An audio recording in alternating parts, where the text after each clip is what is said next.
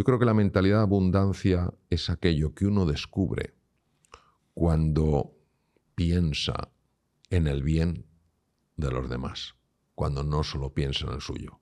Y la mentalidad de abundancia no solo tiene que ver con cosas materiales, porque si una persona solo tiene cosas materiales y no tiene personas que la quieran, un motivo real para vivir, una ilusión en su vida, etcétera, etcétera, es muy pobre. Nadie ha nacido por casualidad. Quien se crea que esto que estamos viviendo es fruto del azar, yo le invitaría a que mirara con mayor profundidad. Ninguno hemos nacido por casualidad. Todos hemos nacido para cumplir un plan, un plan que mejora este mundo no hay que vivirlo para salir en los periódicos, en la televisión o para que los demás nos aplaudan. El propósito nunca te lleva a querer brillar, lo que te invita es a querer iluminar para que otros puedan brillar. Y yo creo que ese punto es muy importante porque está muy separado del ego humano. El ego humano no entiende el propósito, porque claro, el ego humano no entiende de la contribución, el ego humano no, no entiende el encuentro con el otro, ¿no? No entiende principios de la abundancia, solo entiende mí, mío, para mí, siempre yo, ¿no?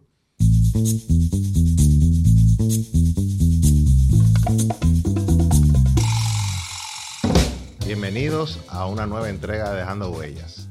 Hoy tenemos el gran, gran, gran placer y privilegio de tener a Mario Alonso Puch con nosotros. Mario, ¿cómo estás? Muy bien, gracias. muchas gracias, Ney. Muy contento de estar aquí contigo. Claro de verdad que, feliz de que hayas sacado tiempo de tu apretadísima agenda para estar con nosotros. muchas gracias. Muy honrados, muy honrados. Yo también de estar con vosotros. Bueno, pues empecemos. Primera pregunta que te tengo es la siguiente. ¿Cuáles entiende que son los obstáculos que impiden a las personas alcanzar una vida plena? Y más que eso, ¿Qué estrategias nos propones para superar esos obstáculos? Bueno, yo creo que nos viene bien aquí, Ney, recordar las palabras de un gran filósofo español, José Ortega y Gasset. Este hombre de vez en cuando soltaba algunas perlas de sabiduría bastante impactantes. Y a veces pasamos por estas frases un poquito de manera superficial y yo creo que no nos paramos a ver lo que realmente nos quiere decir. En este caso, Ortega se decía, yo soy yo y mis circunstancias. Si analizamos la frase, tiene bastante, bastante profundidad porque, fíjate, él no dice yo soy mis circunstancias. Es decir, él no está diciendo que todos los obstáculos eh, de, la, de, la, vida, todos los obstáculos para tener una vida plena vengan de fuera, porque si no, todo dependería de lo que hay fuera. Si tengo suerte en la vida, pues me va a ir bien. Y si no tengo suerte, no me va a ir bien. Pero sí incluye el factor circunstancias. Es decir, no cabe duda que hay personas que a lo largo de su vida encuentran más dificultades en su camino a la plenitud que otras personas. Por ejemplo, mm, un niño que nace en un entorno donde no se le expresa cariño, donde no se le valora, donde solo se grita, incluso se le pega, pues es un niño que parte eh, de un entorno más difícil objetivamente hablando, de un, niño que es recibido en el seno de una familia con verdadero cariño y con verdadera ilusión. Lo importante es que él dice, Ortega se dice, yo soy yo y mis circunstancias. Es decir, que no podemos atribuir todos los obstáculos a lo que viene de fuera, a lo externo, a lo circunstancial. Y aquí es el factor yo. Y este factor yo ha hecho que personas que han tenido circunstancias muy difíciles, y pasados durísimos hayan sido un ejemplo para la humanidad. Es decir, el factor individual cuenta y mucho. Es decir, las condiciones internas que yo pongo sí afectan incluso a lo que me empieza a suceder en la vida. A mí que me gusta mucho la metafísica, recuerdo un comentario de Albert Einstein que siempre me impactó. Decía, la separación que vemos entre el mundo interior y el mundo exterior, porque lo vemos separados, es una pura alucinación de la conciencia, no es real. ¿Qué nos quiso decir este hombre que descubrió una relación sorprendente entre el espacio, el tiempo y la velocidad? Nos quiso decir que cuando tú cambias las condiciones en tu interior, curiosamente las circunstancias empiezan a cambiar. Y de eso tenemos experiencia directa. Entonces, yo te diría que los obstáculos más importantes para alcanzar la plenitud, primero, desde el punto de vista circunstancial es no rodearte de personas que te inspiren, que crean en ti, que te valoren, que te apoyen, que te acompañen y que te desafíen. El peer group, el grupo que te rodea, tiene una importancia enorme y ha sido demostrado una y otra vez como un factor de gran calado. Pero el segundo elemento es que tú te creas que si tomas responsabilidad sobre tu vida, si no juegas el papel de una víctima, anclada en la queja, pobre de mí, con estas circunstancias, ¿dónde voy? No tengo estudios, no tengo preparación, vengo de una cultura ta, ta, ta, ta, ta.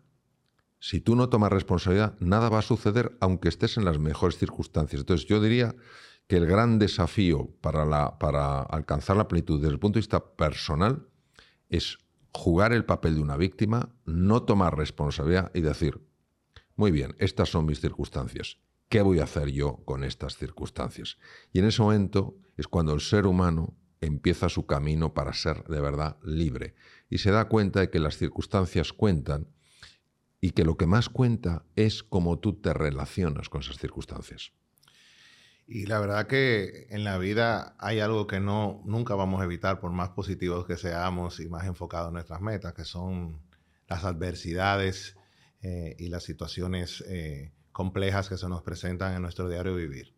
Me gustaría saber qué, qué nos podías decir sobre cómo desarrollar una mentalidad resiliente que nos permita eh, manejar y gestionarnos en medio de esas adversidades que nos va a poner seguro la vida a todos y cada uno. Bueno, primero me gustaría hablar de las adversidades. Y aquí me viene una historia de, del mundo sufí. El mundo sufí es el mundo místico del Islam, ¿no? El máximo representante es Mevlana, Rumi. Dicen que había un, campesino que tenía un hijo y era, eran una familia pobre, pero él quiso mm, emprender pues, un negocio y el negocio que quiso emprender fue la cría de caballos, pero no tenía dinero y no tenía ningún caballo. Y entonces pidió a todos los vecinos un poquito de ayuda y entre todos, aunque fuera un poco a regañadientes, al final le dieron suficiente dinero y compró un caballo, un magnífico caballo. Pero un buen día el caballo se escapó, saltó eh, el corral donde estaba encerrado y, y se escapó. Y entonces los vecinos, qué mala suerte has tenido, pero qué mala suerte. Eras pobre, tuviste un sueño, te ayudamos y ahora tu caballo se ha perdido. Y él dijo, buena suerte o mala suerte, quién sabe. Unas semanas después aparece el caballo con un montón de caballos. Es decir, aquel magnífico caballo atrajo caballos salvajes a aquel corral sencillamente porque le habían alimentado y de alguna manera había tomado un poco de afecto. Y en ese momento el campesino se encontró con que ya tenía no un caballo, sino diez caballos. Y todos los vecinos le fueron y le dijeron, pero qué buena suerte. Eras pobre y ahora eres rico, ahora tienes diez caballos. Dice, buena suerte, mala suerte. ¿Quién sabe?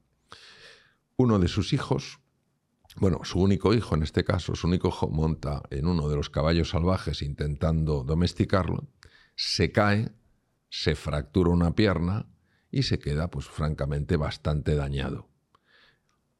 Poco tiempo después, el rey de ese, de ese país eh, declara la guerra al país vecino y entonces van a buscar a todos los jóvenes para alistarles como soldados en la guerra. Y van mm, reclutando a todos los jóvenes de aquella aldea, pero al llegar donde está el campesino y ver que el hijo tiene esa, esa fractura y esa dificultad para andar, le dejan.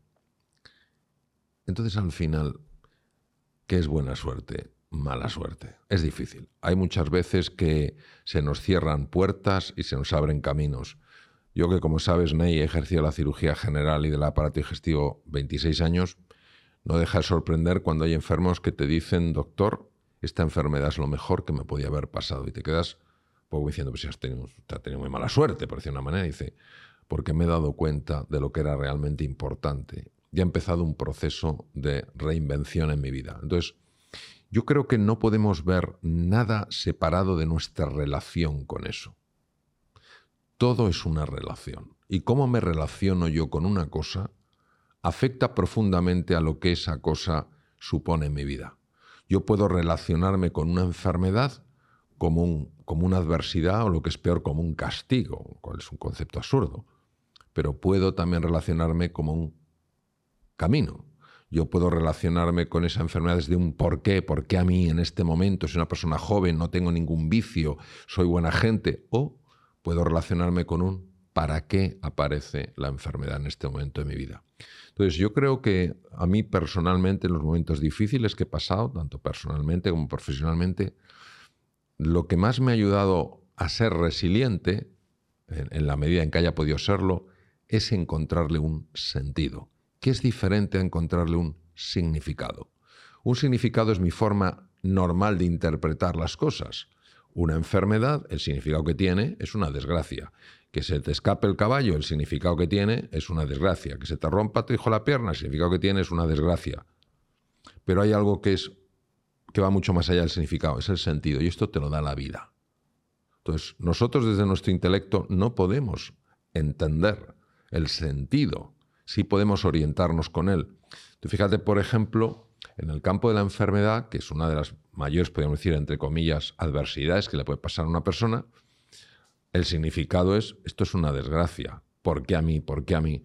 Mientras que el sentido es, ¿para qué yo? ¿Para qué yo? Entonces es caer en la desesperanza o abrirte al misterio. Entonces yo creo que en la resiliencia uno de los elementos más importantes, es decir, la capacidad, recordemos que resiliencia es la capacidad de volver una vez que ha sido deformado, es como una pelota de tenis, tú tiras una pelota de tenis contra el suelo, la pelota se aplasta pero no revienta, luego vuelve a su forma habitual. Si tú tiras un vaso de cristal al suelo, se rompe porque no es resiliente. A mí de las cosas que más me ha ayudado ha sido entender que aunque yo no lo comprenda, hay un sentido en todo lo que me sucede. Y esto hace que me relacione con eso no desde el rechazo, no desde la ira, que es una emoción devastadora, no desde el miedo o desde la culpa, sino desde el interés y la curiosidad, a ver qué se me abre aquí. Yo recuerdo hace muchos años, tuve una experiencia maravillosa en los Estados Unidos, en un hospital, eh, querían que yo dirigiera el único hospital que había fuera de los Estados Unidos, con este nombre, es uno de los hospitales más prestigiosos del mundo. Y cuando yo fui al lugar, al otro país donde se iba a montar este hospital y se estaba montando, me encontré con una persona que no le hacía nada de gracia que alguien tan cercano a el hospital en Estados Unidos, mi caso, pues fuera el jefe de cirugía oncológica del nuevo hospital. Y todas las um, ayudas, todos los eh, todo el afecto, todo el apoyo que recibí en, Houston en concreto, se convirtió en todo tipo de enfrentamiento por parte del director de ese hospital fuera de Estados Unidos. Y yo en aquel momento realmente no podía entenderlo porque no había ninguna argumentación desde el punto de vista médico o personal, porque yo de hecho me, lo acababa de conocer a mi vuelta a Estados Unidos. Era sencillamente que a él me dijo literalmente, sé que has caído muy bien en los Estados Unidos, aquí las cosas las vamos a hacer de forma diferente. Entonces, claro, yo decidí no colaborar con aquel hospital y en España y curiosamente eh, hoy, eh, gracias a que tuve ese obstáculo, tomé una serie de decisiones que han sido cruciales en mi vida. Entonces, ¿Qué te ayuda en ese momento? No preguntarte por qué, porque, pues, porque este señor a lo mejor quiere meter a otra persona, así de claro, sino para qué aparece esto en mi vida. Cuando tú entiendes que en la vida no hay casualidades, sino causalidades, e intentas alinearte con eso, no digo que el dolor desaparezca, lo que pasa es que el dolor, cuando tiene un sentido, es mucho más llevadero, porque tiene una razón de ser. Eh, quiero que imaginemos el caso de un, poco extremo, de un, padre, una madre que le quieren donar eh, un riñón a su hijo porque, no, porque, pues porque el, crío lo necesita, ¿no? Obviamente tiene que pasar ese padre, esa madre por una cirugía, imaginemos que son compatibles desde el punto de vista histológico, tienen que pasar por esa cirugía que es dolorosa, pero el hecho de que lo hacen por su hijo, hace que lo lleven de una manera radicalmente distinta. Entonces, esto lo explica maravillosamente bien eh, Víctor Frankl en su libro, a ver, desde otro ángulo, porque él habla en otro contexto, el hombre en busca de sentido. ¿no? Y él dice que entre lo que te pasa y lo que tú haces en base a lo que te pasa, ahí está un espacio en el que tú eliges tu respuesta. Y yo creo que esa es la clave. En la resiliencia, la clave es encontrar un sentido, un para qué.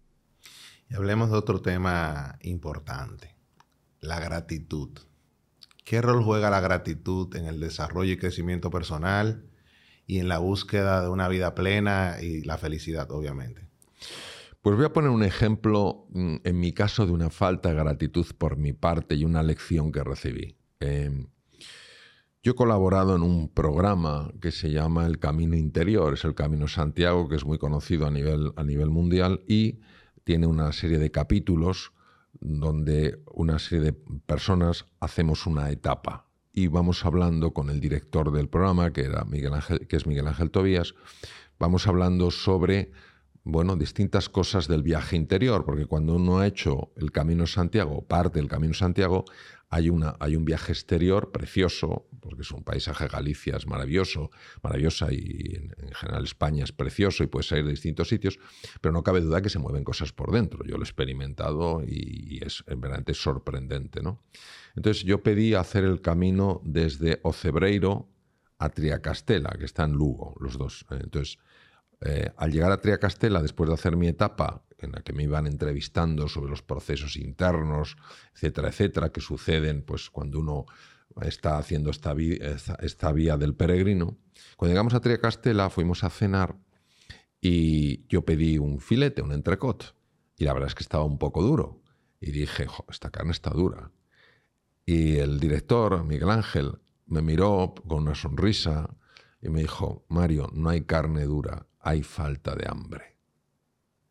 Y en ese momento yo me quedé pensando y dije, el problema no es que la carne esté dura o no, que para mi paladar tal vez lo esté. El problema es que no estoy sabiendo apreciar que hay mucha gente en el mundo que, que, nunca podrá comer este eh, entrecot. Entonces, la gratitud es, yo creo que, un ejercicio necesario para saber valorar lo que se tiene. Y es impresionante la investigación que se ha hecho sobre la gratitud y el impacto en la salud, porque se ha demostrado que la gratitud produce algo en el sistema nervioso que genera un equilibrio tal que la tensión arterial se regula mucho mejor, personas diabéticas, eh, el azúcar, los niveles de azúcar se gestionan mejor. Es decir, no cabe duda que el ser humano cuando vive en la gratitud, tiende a estar más sano que cuando vive en la queja. Y es, es una estrategia muy sencilla, eh, muy útil, muy estudiada en, hospitales de la talla, la clínica Mayo en Rochester, Minnesota, donde tú antes de acostarte, o sea, antes de dormirte, recuerdas tres o cuatro cosas por las que te sientes agradecido y vas a ver cómo las encuentras. O sea, uno da por hecho que todo el mundo ve no, hay mucha gente que es invidente, o que todo el mundo oye, no, hay mucha gente que no puede oír la música ni puede oír la voz de sus hijos. Hay mucha gente que da por hecho, pues eso, que, que lo normal es tener un techo en el que cubrirse. Hay mucha gente que no. Entonces, cuando vamos empujando nuestra atención para darnos cuenta no de lo que nos falta, sino de lo mucho que tenemos, entonces pasan cosas. Entonces, acostarse con este gesto de gratitud que lo llegas a notar como sensación, es decir, no es un ejercicio intelectual, es, una, experiencia sensorial. Y cuando te levantas por la mañana y dices, ¿de qué estoy agradecido? Pues yo voy a decir una cosa que es como muy sencilla. A lo mejor te has levantado sin ningún dolor. Hay gente que se levanta todos los días con dolores. Tiene lo que se llama dolor crónico. Todos sabemos lo que es levantarte y tener dolor de cabeza, o que te duele un diente, o que te duele una rodilla. Y sabemos cómo te afecta. Hay gente que todos los días se levanta con dolor. Y aún así muchos de ellos, a pesar de eso, sonríen. Entonces, sencillamente para que nos demos cuenta de que la gratitud es una forma de ser y estar en la vida, que no solamente hace que estemos mucho mejor por dentro, desde el punto de vista afectivo, sino que además tiene un impacto clarísimo en la salud.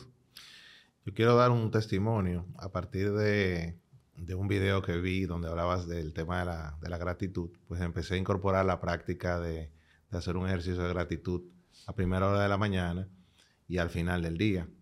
Eh, interesante como el mismo ejercicio produce resultados eh, diferentes.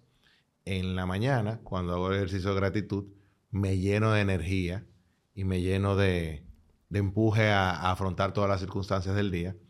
Cuando lo hago en la noche, me relaja y me da mucha eh, sensación de paz. Entonces, el mismo ejercicio en momentos diferentes te genera un beneficio eh, impresionante. La verdad que no quería dejar de mencionarlo porque es, algo que ha cambiado mi vida y que te lo, te lo agradezco muchísimo. Me parece maravilloso. Hablemos un poquito de la mentalidad de abundancia.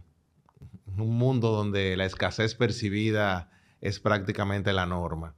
Eh, ¿Qué tan importante es la mentalidad de abundancia y por qué tenemos que tratar de desarrollarla? La mentalidad de abundancia eh, se desarrolla cuando tú entiendes que el universo es por naturaleza abundante. Yo quiero que nos imaginemos dos personas a las que les gusta el dulce y tienen una pequeña tarta, un, pastel, y se están peleando a ver quién se come el pedazo más grande. Esto corresponde a una mentalidad de escasez, es decir, para que yo tenga, tú no tienes que tener. Esta es la base de la avaricia, no de la ambición, sino de la avaricia. Es decir, para que yo tenga más, tú tienes que tener menos. Esto llega a un punto en el que no hay suficiente para calmar la avaricia. Entonces, ¿dónde está la mentalidad de abundancia? La mentalidad de abundancia es cuando uno mira alrededor y observa que hay una cocina, que hay todo tipo de ingredientes, que hay todo tipo de uh, aparatos y todo tipo de recetas para hacer los mejores pasteles del mundo. Entonces, en ese momento dejan de rivalizar y empiezan a cooperar. La mentalidad de abundancia no puede estar sobre la mesa si no hay una disposición a cooperar toda conducta que rivaliza bloquea por completo la abundancia. Una cosa es competir ¿eh? Para ser mejor, otra cosa es rivalizar, es decir, te voy a quitar todo lo que, puede, lo que tengas para quedármelo yo. Y entonces la mentalidad de abundancia se entiende cómo funciona el universo. ¿Qué pasa? Que el universo no es generoso con una mentalidad mezquina. Y dirás, oye, pero yo, conozco gente que eh, Hace daño. Hace daño y ha conseguido, imagínate, amasar un, enorme capital. ¿Es feliz? Y probablemente, digamos, absolutamente no. Está absolutamente angustiado para que no se le quite algo.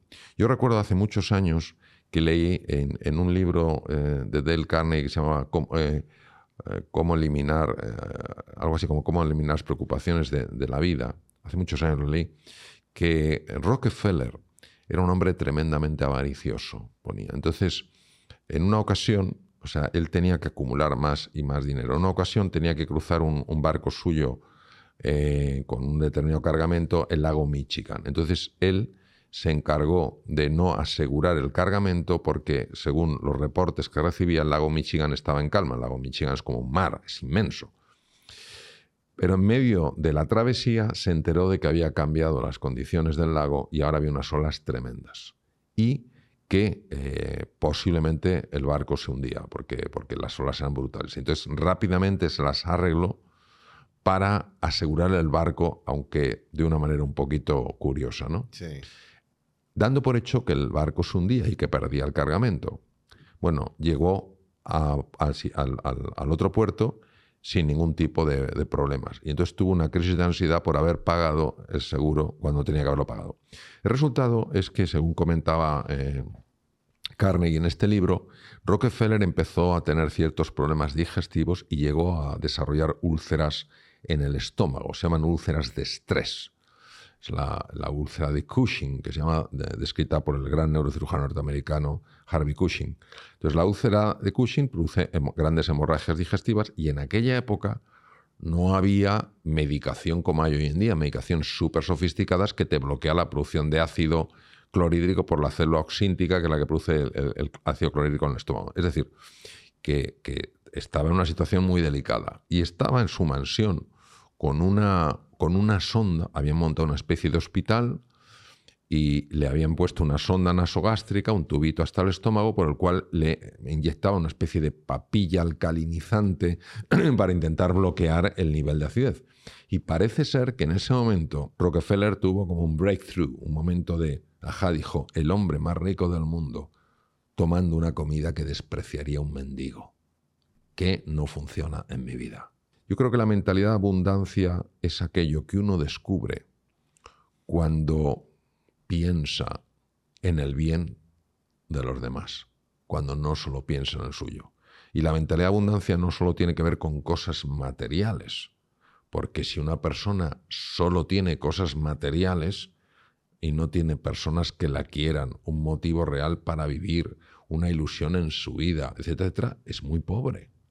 Así es. muy pobre. Entonces la mentalidad de abundancia no tenemos que verla solo en las cosas, sino en las experiencias que tienes, en la gente que te quiere. De hecho, el estudio más largo de eh, sobre la felicidad que hay en el mundo, que me iba a cabo en la Universidad de Harvard ya varias décadas, el elemento clave de la felicidad no es lo que tienes, sino de quién te rodeas.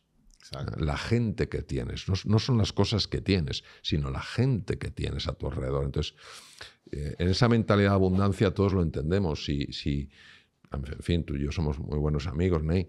Eh, quiero decir, si tú mm, ves en mí un amigo como lo ves y yo veo en ti un amigo como lo veo, pues es más fácil que cooperemos juntos para el bien de todos. Si yo veo en ti un rival, si al final voy a perder, aunque solo sea la tensión que me va a generar. Entonces, la mentalidad de abundancia es a lo que somos llamados todos, pero para eso tenemos que buscar el encuentro con la otra persona y, tener esta disposición a cooperar.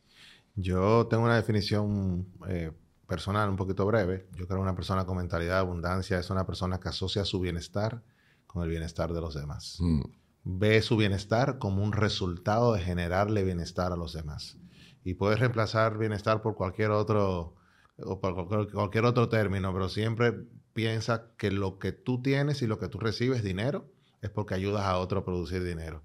Y así sucesivamente. Salud también lo mismo. Yo creo que el principio de abundancia es el de dar partiendo de la premisa de que todo lo que des lo vas a recibir multiplicado. No sé si, tú estás de acuerdo. Sí, no, yo creo que es una forma mucho más escueta e, y directa el explicar lo que es el principio de la, de la abundancia. Así lo creo, sí, sí, lo comparto.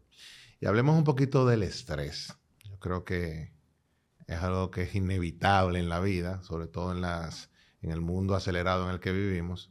Sin embargo, deben haber formas, primero, de cómo gestionar este estrés, pero más que gestionarlo, evitar que nos impacte en nuestra salud y bienestar. Eh, ¿puedes, dar, ¿Puedes darnos algunos consejos alrededor de eso? Sí, claro que sí. Lo primero, tenemos que superar una gran confusión que hay incluso hoy en día con el tema del estrés, porque equiparamos estrés con enfermedad. Lo mismo que equiparamos ambición con avaricia. No es lo mismo. Lo mismo que equiparamos a veces competir con rivalizar. Son dos cosas distintas. La vida sin estrés sería físicamente imposible. Es decir, los mecanismos del estrés no están por un capricho de la naturaleza, sino por una necesidad para ayudarnos a estar bien. Por ejemplo, los mecanismos de estrés se ponen en marcha cuando una persona percibe un peligro a su integridad física. Si no existieran mecanismos de estrés, nosotros no hubiéramos sobrevivido los 2,5 millones de años que lleva la especie Homo sobre la Tierra. ¿no? Si nosotros en un momento determinado no tuviéramos estrés, no tendríamos la motivación para alcanzar determinadas metas y conseguir determinados objetivos no tendríamos la capacidad para superar determinadas pruebas porque el estrés tiene que aflorar determinados recursos. Por tanto, el estrés en su conjunto no es malo, es una reacción del organismo que incluye la dimensión física, la dimensión mental, emocional, relacional, etc., ante una novedad. Por tanto, eh, vamos a hacer una distinción entre lo que es la forma útil positiva, beneficiosa del estrés y lo que es la forma negativa. ¿Qué es la forma negativa de estrés? De hecho, tiene un nombre distinto, se llama distrés. Lo mismo que la forma positiva se llama eustrés. Estas son dos palabras que inventó pues, el padre de todo el estrés, el profesor austriaco Hans Selye. Entonces, el eustrés está muy bien quedándose donde está porque en ese momento en España decimos nos ponemos las pilas, nos ponemos más atentos, estamos, tenemos más energía, hay una mayor liberación de adrenalina. Esto es muy típico, por ejemplo, en cirugía. En cirugía, siempre que haces una intervención, sobre todo si son intervenciones complicadas o intervenciones de urgencia, tienes un punto de estrés. Y ese punto de estrés te ayuda a estar mucho más enfocado, no estar distraído, eres mucho más rápido, tienes más agilidad, no te cansas. Yo he hecho operaciones de nueve horas seguidas, eh, una única operación, y, no te crees el nivel de aguante físico que puedes tener prácticamente sin moverte, porque el cirujano opera de pie, no, no se sienta como un oftalmólogo, como un neurocirujano. ¿no? Entonces, ¿qué es el distrés? El distrés es la forma crónica de estrés. Es decir, no hay recuperación. Es decir, un cirujano, después de hacer una operación larga, tiene que descansar, tiene que recuperarse. Un ejecutivo, después de llevar a cabo un proceso complicado, una reunión difícil, en fin, todas estas cosas, tiene que descansar. Una persona que está eh, estudiando en la universidad o en el colegio, después de un tiempo de, intenso, tiene que, descansar. Un padre, una madre que están dedicándose a sus, hijos y, les requiere muchísima, eh, muchísima dedicación, por el momento que tienen que descansar. ¿Qué es el distrés? El distrés es cuando tú quitas esos periodos de recuperación. Hoy sabemos que el gran problema en nuestra sociedad es que no hay procesos de recuperación. Estamos constantemente experimentando picos de estrés. Y esta forma de estrés es diferente hasta desde el punto de vista bioquímico, porque si bien hay cierto nivel de adrenalina, empieza a hacerse como dominante una hormona diferente que es el cortisol. Y el cortisol, liberado de esta manera, de forma constante y con cifras que pueden ser 20% superior a lo normal, es muy dañina al organismo. Entonces, esto es lo primero que tenemos que, reconocer, que hay dos formas y que nos hemos acostumbrado a considerar que, el estrés es siempre malo cuando es el distrés. Por tanto, ¿qué es lo primero que yo recomendaría a una persona? Lo primero que, lo primero que le diría es lo siguiente. Por más glamuroso que parezca que sea o que es el estar estresado, no es que no tengo tiempo para nada. Esto es una ficción, esto es una falacia, esto es una mentira. Una persona distresada, una persona con estrés crónico es una persona cuya eficiencia se reduce de una manera brutal, cuyas relaciones se deterioran, cuya salud física empeora, cuyo estado de ánimo cae en picado. Por tanto, no tiene nada, nada ventajoso. Mira que, eh, que yo soy una persona que por entrenamiento siempre busco algo positivo en todo. Llevo años estudiando el distrés, hemos hecho trabajo de investigación con el distrés. No he encontrado nada positivo en el distrés. Nada. Nada, nada, nada. Entonces, mm, ¿qué quiere decir? Pues que no tiene sentido. ¿Qué podemos hacer? Pues imponernos pausas de recuperación. Entender que la recuperación no es un lujo, es una necesidad. Las vacaciones no son un lujo, son una necesidad. Poder descansar un fin de semana, aunque sea unas horas, no es un lujo, es una necesidad. Y nuestra sociedad no para de inventar nuevos medicamentos para reducir la ansiedad y la depresión y no se va al origen, que es muchas veces la falta de recuperación. Da la sensación que una persona, todos tenemos agendas complicadas, eso no lo podemos negar, pero da la sensación de que la persona más exitosa es la que no tiene un minuto para nada. Bueno, yo creo que esto es un error, que lo compramos con mucha frecuencia, pero no es así. Entonces, yo lo que diría es, hay que buscar momentos de recuperación a lo largo del día.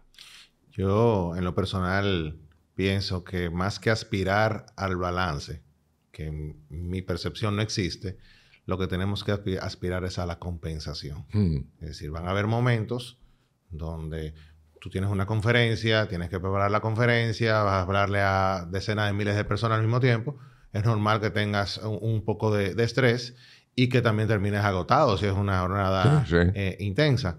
Entonces, en ese momento tú no puedes estar hablando de balance, no puedes estar hablando de tener eh, todo en equilibrio. ¿Por qué? Porque tienes un reto por delante que tienes que, asumir. Sin embargo, luego ya cuando termines eso, buscar formas de descomprimir liberar esa, e, e, esa presión, recargar energías, etcétera, etcétera. Entonces yo pienso mucho en la compensación, es decir, me, me implica un esfuerzo aquí, pues ahora compenso en igual proporción con, con, algún mecanismo de, compensación. Absolutamente. Es, es, así, es decir, porque si esos mecanismos de compensación no se aplican, se acumula lo que se llama carga alostática. Nadie sabe hoy en día lo que es la carga alostática, debe ser algún tipo de residuo físico-químico, no sabemos muy bien lo que es, pero produce un deterioro en el organismo. Es como una lavadora que se va acumulando sal, eh, sal o, ciertos residuos y no se limpia en un momento en que la lavadora no funciona. Pues a nosotros nos pasa igual. Entonces, eh, tenemos que entender que el organismo necesita periodos de recuperación. Fíjate que si a un animal, el profesor Hanseli, que fue el que descubrió los mecanismos del distrés, él sometía a las ratas, era su animal de experimentación, las ratas, luego él también trabajó con otros animales, pero fundamentalmente con ratas, a estrés crónico. No sabes las lesiones que les producía, o sea, es, impresionante los descubrimientos del profesor Selly, unas úlceras en el estómago, una atrofia de las glándulas suprarrenales por, por, por, haber sido agotadas por el propio estrés, en fin, todo tipo de, todo tipo de problemas. Es decir, eh, tú sometes a un animal a un estrés crónico, un distrés, y le acabas haciendo mucho daño. Pues el ser humano tiene una naturaleza también biológica. No podemos pensar que porque intelectualmente seamos más avanzados, fisiológicamente podemos hacer lo que nos dé la gana. No, no, no, no. Y yo afortunadamente estoy viendo eh, que las empresas esto se lo están empezando a tomar muy en serio. Pues claro, cuando las personas empiezan a romperse, yo me acuerdo hace años, bueno, no tanto, eh, di una conferencia sobre la gestión del estrés para una empresa muy grande, eran eh, ingenieros de muchos países del mundo, y había un pequeño cóctel después y se me acercó uno de los ingenieros y me dijo, Mario, muchas gracias por haber venido,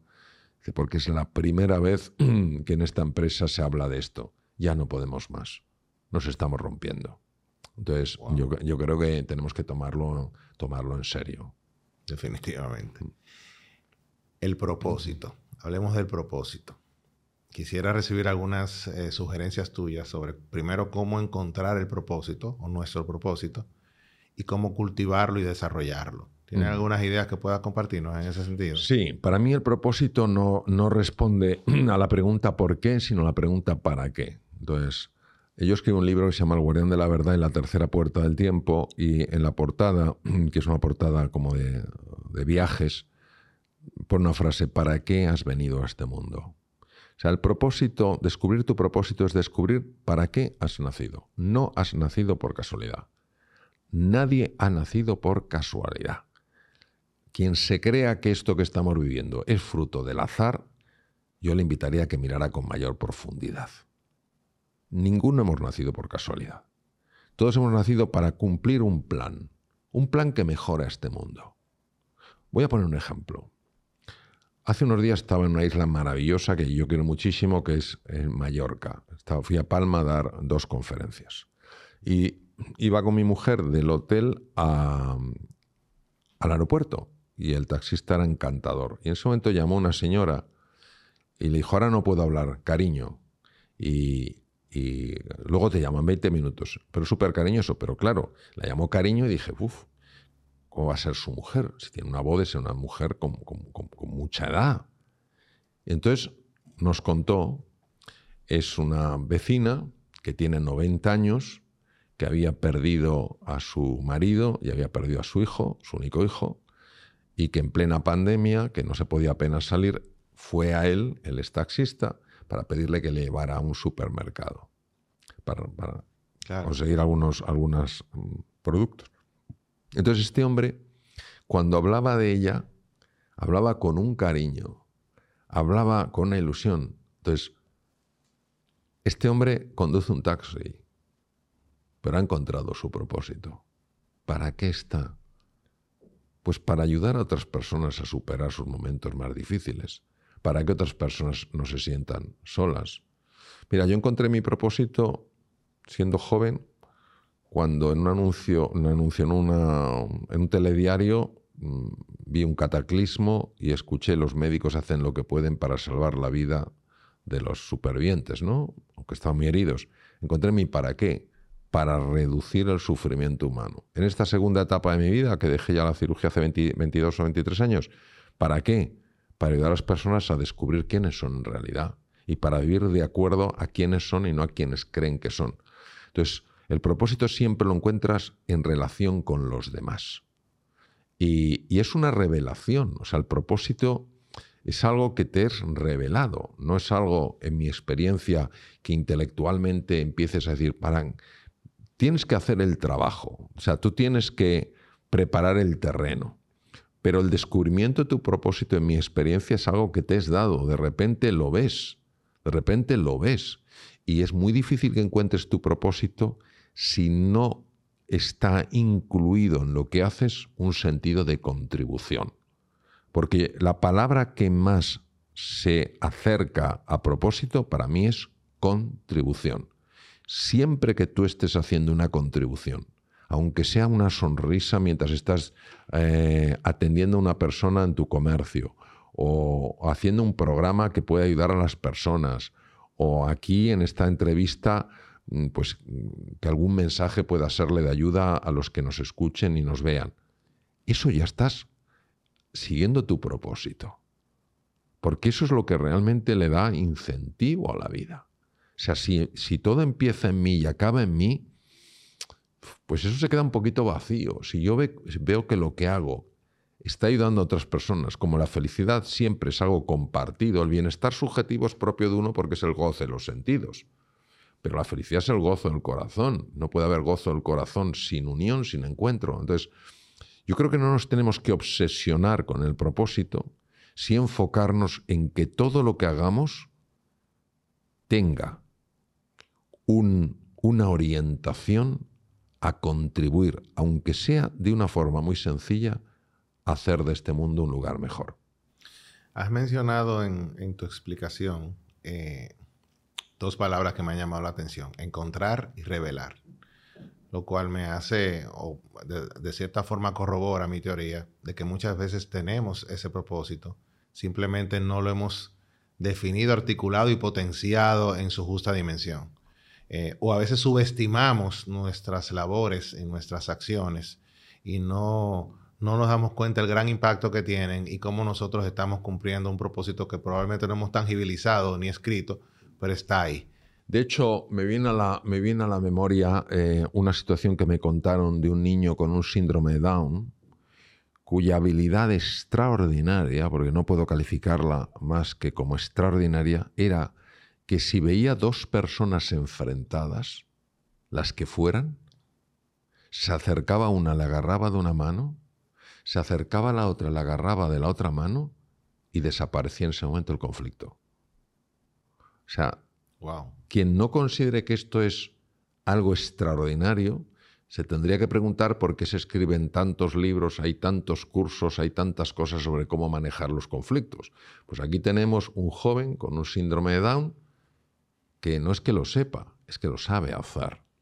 Entonces, que nadie me diga que este joven no está viviendo su propósito. Así es. Entonces, yo creo que tenemos que mm, ver el propósito como algo profundamente inspirador y profundamente cercano. Porque esto es como cuando uno le pone la figura, voy a poner un ejemplo un poco de lo que me viene a la cabeza, la figura de un santo. Si a ti te ponen un santo a cuatro metros de altura, dices, la vida podré ser así. Pero si te muestran que un santo era una persona con sus defectos, con sus ilusiones, con sus caídas, y sencillamente que buscó ayudar a los demás a tener un nivel mayor de felicidad y un nivel menor de sufrimiento. Y dices, oye, esto lo puedo hacer yo. Entonces, al final, en potencia, somos todos santos. Entonces, lo que te quiero decir es que no tenemos que buscar, desde mi punto de vista, el propósito en algo muy glamuroso, en algo muy, no, yo quiero. Fíjate, yo me acuerdo una vez en una conferencia que di en una ciudad que es preciosa, que es Santiago Compostela, donde acaba el, Camino de Santiago, ¿no? Eh, di una conferencia eh, sobre el mundo de las emociones y había una parte de preguntas y, entonces una señora, en este caso una señora arriba, en, un palco pidió el micrófono, fue una, persona a darle el micrófono, y, pero de una voz hizo, yo quiero cambiar el mundo, ¿por dónde empiezo? Y le dije, por usted misma. Se quedó callada y se sentó. Impresionante. Claro, entonces, el propósito no hay que vivirlo para salir en los periódicos, en la televisión, o para que los demás nos aplaudan. El propósito nunca te lleva a querer brillar, lo que te invita es a querer iluminar para que otros puedan brillar. Y yo creo que ese punto es muy importante porque está muy separado del ego humano. El ego humano no entiende el propósito, porque claro, el ego humano no entiende de la contribución. El ego humano no, no entiende el encuentro con el otro, ¿no? No entiende principios de la abundancia, solo entiende mí, mío, para mí, siempre yo, ¿no? Y hablemos de los miedos y las autolimitaciones. ¿Qué nos puedes decir o qué nos puedes enseñar para superar los miedos y las autolimitaciones? Hay tres, eh, tres eh, sentimientos que son incluso emoción. La diferencia entre sentimiento y emoción es la emoción es un proceso corporal y el sentimiento es la percepción consciente de eso que está ocurriendo en el cuerpo. Hay tres sentimientos y emociones que son tremendamente disfuncionales en el ser humano. Tremendamente disfuncionales. La ira, el miedo y la culpa. La ira tiene dos expresiones. La ira exterior, que podemos ver desde la persona que, que insulta hasta la persona que hace gestos de amenaza, hasta la persona que golpea o incluso mata. Pero hay una forma mucho más oculta, que es la ira encerrada, la ira contenida, el volcán durmiente. Y que en un momento determinado tu hijo, tu hija, tu pareja, un compañero, un amigo dice algo y saltas con una tremenda ah, violencia, ¿no? Esa es la ira. El miedo. El miedo es una emoción que ajustado en intensidad y en contexto tiene todo el sentido del mundo. Si yo mm, me voy a un parque, eh, a un parque natural en, la India y no tengo precaución, sabiendo que hay eh, serpientes cobra, sabiendo que hay tigres y sabiendo que hay leopardos, soy un insensato. El problema, de, el problema del miedo en el ser humano es que la mayor parte de los miedos son generados por la mente. Entonces, cuanto más miedo tenga yo a una persona, más la voy a atacar. Y voy a sentir que me estoy defendiendo. Entonces hay que tener mucho cuidado porque la ira y el miedo son las dos caras de la misma moneda, exactamente la misma moneda. Si yo tengo ira y ataco, tengo miedo a la reacción. Si tengo miedo, para protegerme, ataco. Entonces, estas dos emociones van por un lado. Y la tercera es la culpa. La culpa no tiene nada que ver, absolutamente nada que ver, con la mm, tristeza por el error cometido y la llamada al arrepentimiento. ¿Mm? He cometido un error, he hecho un daño, ha tenido unas consecuencias, lo siento profundamente y voy a ver cómo puedo reparar esto. Eso es necesario y perfectamente válido. La culpa es el castigo que yo infrinjo, en otra persona o en mí para hacerme sufrir de forma constante. Me hago sufrir porque soy culpable de lo que hice. Me hago sufrir porque soy culpable de lo que soy me hago sufrir porque cometeré errores y meteré la pata. Entonces la culpa es devastadora. Y los tres, yo le llamo los tres, los tres jinetes del apocalipsis, porque la ira, el miedo y la culpa van siempre de la mano. Entonces, ¿qué te diría? Lo primero que te diría es que es absolutamente esencial vigilar la mente. Y cuando tú sientas ira, lo primero que tienes que hacer es no abrir la boca y no mandar un email y no llamar por teléfono o mandar un WhatsApp, porque eso es una bomba de relojería. Yo a veces lo he comentado en algún curso que he dado, digo, si estás muy enfadado con alguien, le quieres mandar un, email y dices, no, este es el email que le toca mandar, tú te lo mandas a ti mismo y lo lees al día siguiente. Pues si lo lees en el momento, dices, perfectamente justifica. Cuando ves al día, al, día siguiente que se ha reducido toda la tensión emocional, dirás, menos mal que no lo mandé. Lamentablemente a veces por no saber sujetar nuestra lengua, pronunciamos el discurso que más vamos a lamentar. Entonces lo primero ante la ira es no te dejes llevar por ella, no niegues que la tienes, porque si la intentas bloquear, la ira te va a salir por otro lado. Reconoce que tienes ira, que tienes ira aunque sea con tus seres más queridos. Es decir, no la bloques. En segundo lugar, no actúes en base a la ira. Tú puedes tener ira, pero tú tienes la capacidad de no responder, de no reaccionar de acuerdo a esa ira. En tercer lugar, lo que tienes que hacer es observar la ira tienes que desapegarte de la ira. Sé que es difícil, también sé que se puede hacer. intenta tomar distancia y observa esa ira cómo está afectando tu cuerpo. Notarás a lo mejor que se te contrae la mandíbula, notarás que la respiración es más torácica. Obsérvalo. El simple distanciamiento es como si le quitara potencia a esa ira. Luego toma tres respiraciones profundas, una, dos o tres, y finalmente hazte una pregunta. ¿Qué es lo más importante aquí? Y entonces descubrirás que lo más importante aquí no es reaccionar, sino responder. Como todo pide un entrenamiento, como todo pide un entrenamiento. Y cuanto mejor nos entrenemos, mejor vamos a poder gestionar esto. El miedo, exactamente lo mismo. Si la mayor parte de los miedos son absolutas creaciones de la mente para bloquearnos. Descartes, un filósofo de la talla de él, el padre de la filosofía racionalista, escribió una carta al final de su vida que decía, mi vida estuvo llena de preocupaciones, la mayor parte de las cuales jamás sucedieron. Es decir, todo lo que es eh, la proyección de un futuro horrible, mm, empezar a sufrir ya, esos miedos son verdaderas, verdaderas eh, ah, engaños de la mente, lo que los hindús llaman maya, ¿no? de, de un espejo erróneo. ¿Y qué es lo que yo recomiendo? Yo lo que recomiendo es conocer la realidad para conocer la realidad tenemos que dejar de juzgar y empezar a explorar. Es decir, alguien dice una cosa y ya me lleno de ira. Porque he dado por hecho que lo que yo he interpretado es la única realidad. Y no es la realidad, es una realidad, la mía. Si yo en ese momento juzgo y condeno y castigo, me sale mi ira o mi miedo, porque si mi ira le afecta a otra persona a ver cómo contraataca, yo no podré conocer. Si yo tengo la humildad de decir, mi realidad no es la realidad, es una realidad. ¿Qué es lo que has querido decir? Explícamelo. Muchísimas veces nos vamos a dar cuenta que la interpretación que hemos hecho no se ajusta para nada con la intención de la persona. Y al final uno tiene que hacerse una pregunta muy sencilla. ¿Cuál es la consecuencia de la ira y el miedo en el cuerpo? Pues yo te voy a poner un ejemplo. ¿eh? Conozco una persona magnífica. En un momento de ira, en un momento de ira, se quedó sin ver por un ojo. Pero de repente lo llevaron a urgencias. Cuando me lo comentó llevaba ya 17 operaciones por desprendimiento de retina.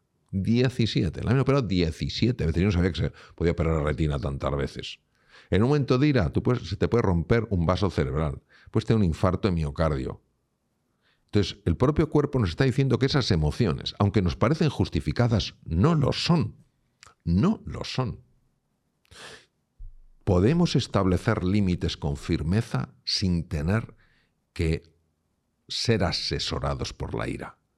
Porque en la ira tú eres consciente de lo que dices, pero no eres consciente de cómo lo dices. Entonces yo te diría que, que es un entrenamiento progresivo donde todos tenemos que ir ganando habilidad. Yo el primero, nos equivocaremos, pero aprenderemos. Ahí está también la resiliencia de la que hablábamos antes. La resiliencia es, me he equivocado, pero no me voy a castigar el resto de mi vida por haberme equivocado. ¿Qué puedo aprender de esto? Voy a volver. Y mañana lo haré mejor.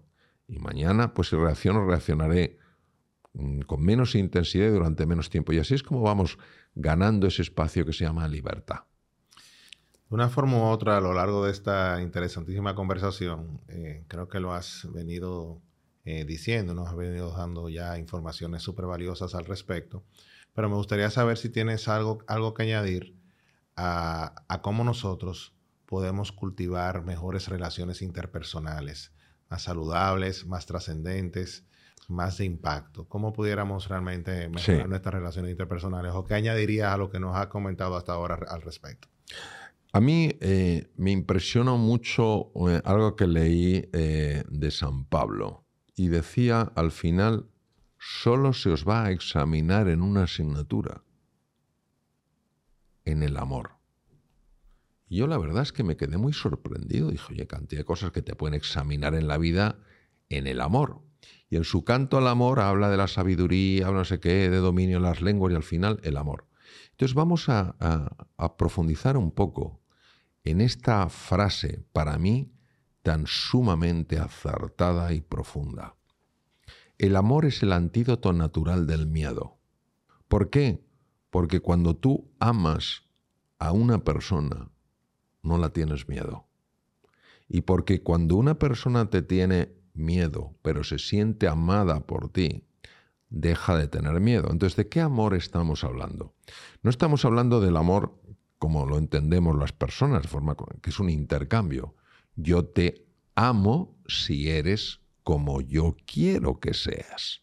¿eh? O me correspondes. O, claro, yo te amo si tú me correspondes. O cosas tan horribles que se oyen a veces, fruto de nuestra ignorancia, nuestra maldad, si eres así, Dios no te va a querer. Con lo cual imagínate la imagen que tenemos de ese Dios y no me extraña que tantas personas lamentablemente rechacen a alguien tan ah, sublime, ¿no? Por, por esa conexión que han hecho. Entonces, ¿qué quiere decir? Que el amor es transmitirle a una persona, yo no te quiero por cómo eres o dejas de ser, yo te quiero por quién eres. Yo te quiero por quién eres, porque eres una persona digna de respeto, porque eres un ser humano. Y desde ese amor sí se pueden establecer límites y decir, hasta aquí no, pero yo no busco agredir a la persona, no estoy canjeando, tú te portas de una manera, yo te amo. Lo que estoy diciendo claramente es, estos son los límites. No está en juego, no está en juego el amor, pero sí está en juego a lo mejor que tú y yo sigamos juntos. ¿Y qué rol juega en todo esto la autocompasión y el autocuidado? Es decir, cómo nosotros, primero, qué importancia tiene para ti, tiene para ti ambos, términos, pero aparte de eso, cómo impacta realmente en nuestra, nuestras trascendencias, nuestro manejo de niveles de estrés, nuestros, nuestra resiliencia. Hablamos un poquito respecto a, este, a estos aspectos, sobre todo la autocompasión. Sí, vamos a ver. Primero tenemos que entender qué es la compasión, porque la compasión tiene muy mala prensa. En una ocasión, un director general de una empresa me dijo, Mario, yo no puedo tener compasión porque tengo 2.000 personas. Y me dejó bastante descolocado. La compasión eh, tiene dos connotaciones negativas y erróneas en relación a lo que significa compasión. La primera connotación errónea es que la persona compasiva es una persona blanda, que todo lo deja pasar. Iba a decir debilidad. Que, entonces, claro, se asocia a una, eh, a una debilidad. Es curioso porque en el taoísmo eh, la compasión tiene un componente yin y un componente yang. El componente yin es el abrazo maternal y el componente yang es la firmeza. tú eres firme estableciendo los límites, pero lo haces con amabilidad, no lo haces con dureza. Entonces, la compasión significa exactamente lo siguiente. Primero, entiendo que estás sufriendo. Para eso tiene que haber, previo a la compasión, tiene que haber empatía. No puede haber compasión si no hay empatía. entiendo que estás sufriendo. No me lo dices, pero yo capto que estás sufriendo. Número dos, tu sufrimiento no es para mí indiferente. En tercer lugar, quiero ayudarte a reducir ese sufrimiento. Esa es la compasión. Pero fíjate qué bonito, Ney, que la compasión se diferencia o sea, radicalmente la lástima, en que en la lástima yo me siento superior a una persona, mientras que en la compasión yo me siento exactamente igual a esa persona. Entonces, cuando la compasión se pone en marcha, uno no se ve como inferior a, a, la otra persona, sino como cercano, como alguien que quiere compartir destino contigo. Entonces, la compasión es importantísimo desarrollarla porque es el bálsamo que cura un montón de heridas. Respecto del autocuidado. El autocuidado brilla por su ausencia, entre otras cosas porque fíjate, antes hablábamos de la ira, del miedo y de la culpa. Fíjate qué curioso, muchas personas, si se cuidan, se sienten culpables, porque asociamos erróneamente cuidarse con ser egoísta. Y esto lo he visto yo especialmente frecuente con mujeres, que si van al gimnasio, que si se cuidan, que tal cual, son egoístas porque tendría que estar en casa. No, todo el mundo necesita cuidarse. Hemos visto que la falta de cuidado favorece el estrés crónico. Entonces, ¿cuidarse qué es? cuidarse es quererse, es respetarse y es valorarse. ¿Eso qué quiere decir? Quiere decir que si tengo que cuidar mi cuerpo, tengo que respetar mi cuerpo y tengo que valorarlo. Yo no puedo meterle basura. Lo mismo que no dejaría que echaran un cubo de basura en el salón más bonito de mi casa, en la, habitación más bonita de mi casa. No, lo permitiría. Entonces, lo primero es que tengo que tener cuidado con lo que como. O sea, yo me acuerdo una vez, estaba en, en Asia, me fui a comer unas galletas, tenía un hambre horrible, y las galletas miré y vi que tenían eh, grasas trans. Las grasas trans están prohibidas, son tóxicas.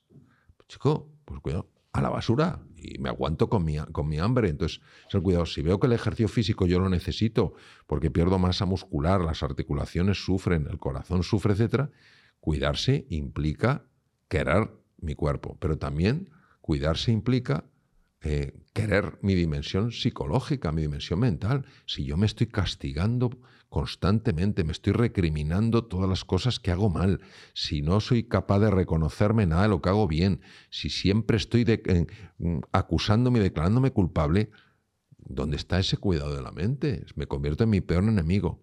Y luego cuidarse también es la dimensión más espiritual, más anímica, es decir, cuidarse también implica eh, buscar esa reconexión con el misterio, con la naturaleza, con los demás. Entonces, ¿por qué muchas veces no nos cuidamos? Primero porque no somos verdaderamente conscientes de las consecuencias de no cuidarse. Siempre le va a pasar al vecino. A mí esto no me va a pasar. Eso es lo primero. Y en segundo lugar, Ney, porque realmente no nos queremos. Nos aguantamos. Fíjate lo que dijo Blaise Pascal en el siglo XVII, el gran filósofo francés. Dijo, descubierto el origen de la infelicidad del ser humano. Toma ya su incapacidad para mantenerse solo en una habitación. Fíjate que se han hecho estudios, esto va a ser difícil de creer, es real, donde personas han preferido recibir descargas eléctricas a quedarse solos en su habitación. Si te das cuenta hoy en día, el nivel de distracción que hay, ¿por qué hay tanto nivel de distracción? ¿Por qué necesito distraerme cada dos por tres? Porque me cuesta estar solo, me cuesta estar sola. Entonces yo creo que cuando nos queramos un poco más y seamos conscientes de las consecuencias beneficiosas de cuidarse y de las consecuencias negativas de no cuidarse, nos no lo tomaremos en serio. Bueno, Mario, yo quisiera seguir eternamente con esta conversación, pero pues obviamente tú tienes una agenda muy ocupada durante esta visita, o sea que de mi parte te quiero dar las gracias eh, personalmente porque esta conversación a mí en lo personal pues me ha enriquecido mucho y me ha dotado una vez más de más herramientas para seguir adelante. Y obviamente en nombre de todas las personas que van a ver a escuchar este podcast, que estoy seguro que también eh, te van a extender eh, de manera mental su, su, gratitud, que ya es un tema de lo que hemos hablado aquí. Como ya es costumbre, yo sé que de una formota pues te has expuesto a él, pero te lo quiero dar eh, dedicado. Gracias por impactar positivamente tantos cientos de miles de vidas. Pero más que eso, gracias por el privilegio de poderte llamar amigo. Con aprecio, Ney.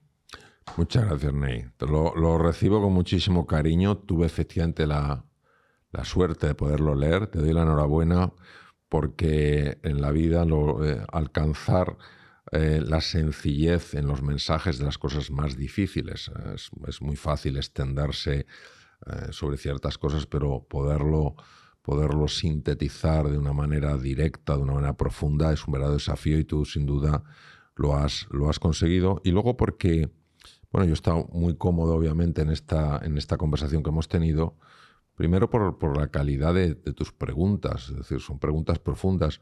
segundo, porque en el libro efectivamente hablas de, de preguntas, es decir, la mayor parte de las veces andamos buscando respuestas y lo que tenemos que hacernos son preguntas que no nos hemos hecho para llevarnos a explorar respuestas en sitios donde normalmente no buscamos. Excelente. De verdad, Mario, gracias por este regalo. Gracias a ti.